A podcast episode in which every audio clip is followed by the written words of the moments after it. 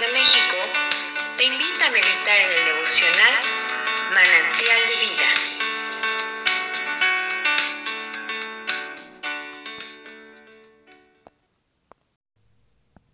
Hola, en esta ocasión voy a leer el capítulo 12 de el libro del profeta Zacarías.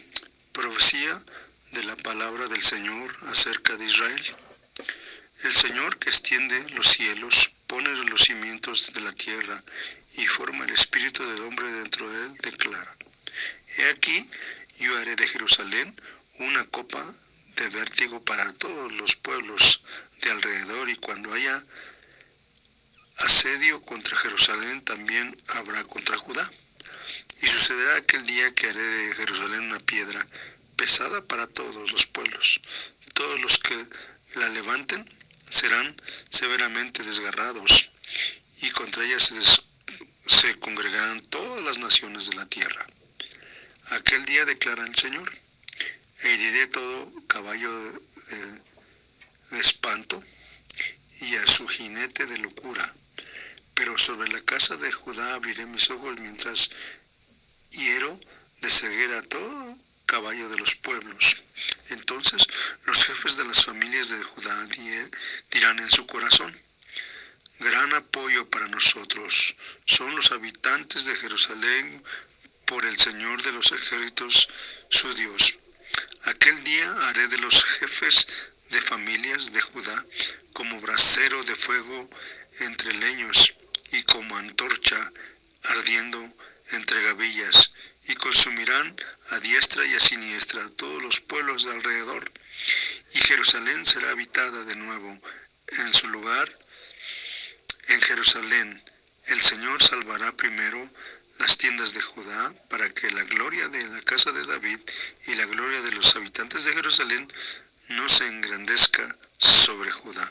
Aquel día el Señor defenderá a los habitantes de Jerusalén y el débil entre ellos aquel día será como David, y la casa de David será como Dios, y como el ángel del Señor delante de ellos. Y sucederá aquel día que me, que me dispondré a destruir a todas las naciones que vengan contra Jerusalén. Y derramaré sobre la casa de David y sobre los habitantes de Jerusalén el espíritu de gracia y de súplica, y me mirarán a mí, a quien han traspasado y se lamentarán por él como quien se lamenta por un hijo único y llorarán por él como llora por un primogénito.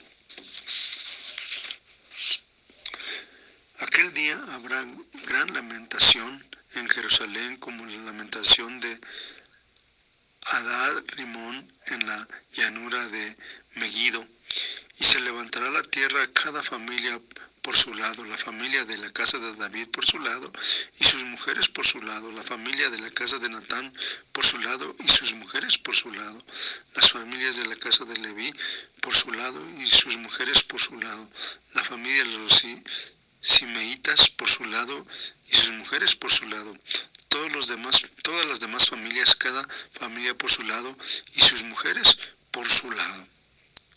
Entonces, dice la palabra de Dios, que hay cosas que realmente Dios permite. Y Dios, cuando habla, ciertamente dice Él con aseveración que va a suceder. Y si tú te das cuenta, bueno, la escritura comienza con algo, algo que dice profecía de la palabra del Señor acerca de Israel.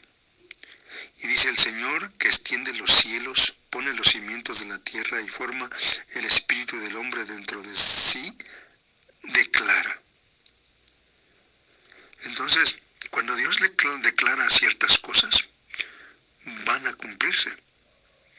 Y yo creo que eh, tenemos que entender y saber realmente qué es lo que Dios nos está diciendo. Dice que Dios limpiará, pero también dice que Dios bendecirá con las bendiciones del reino de David. Pero también Dice que hay incredulidad del pueblo durante el periodo de Zacarías. Y entonces, ese rebaño, por incrédulo, recibirá cierta recompensa. Cuando dice beberá copa de vértigo, es decir, una bebida muy fuerte. A veces nosotros pensamos y decimos, ¿por qué Dios me está castigando? ¿Por qué no me salen las cosas como yo pienso? Deberíamos pensar nosotros qué estamos haciendo para merecer las cosas o qué no estamos haciendo por lo cual no nos vienen aquellas cosas.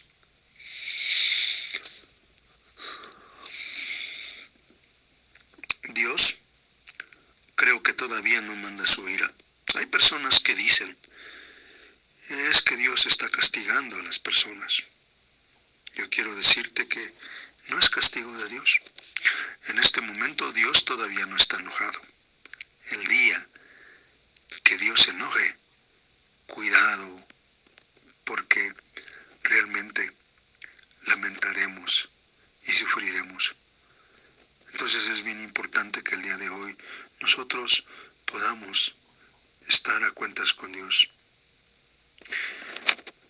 El versículo 3 dice aquel día, es decir, el día del Señor, cuando Dios irrumpirá en la historia de la humanidad, trayendo bendición sobre su pueblo y juicio sobre sus enemigos, y a establecer su reino aquí en la tierra.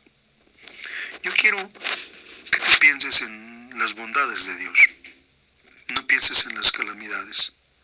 Dios no nos ha traído ninguna calamidad. Yo creo que Dios en este momento derrama de su gracia. Por eso dice el versículo 10, Espíritu de gracia.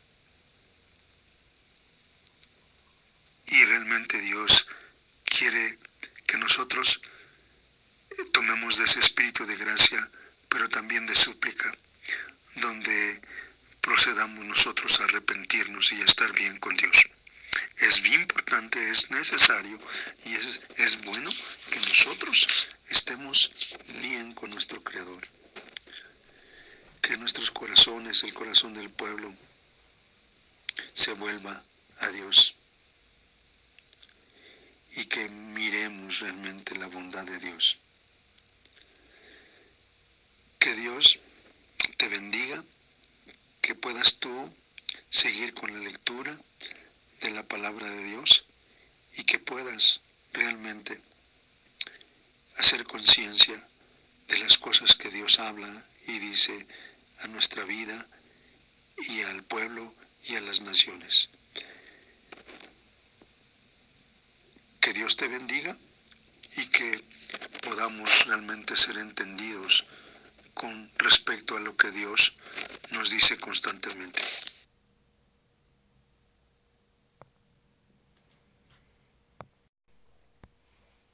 Si esta devocional ha sido de bendición para tu vida, compártelo con otros. Y síguenos en nuestras redes sociales como Misión Evangélica Bethesda México.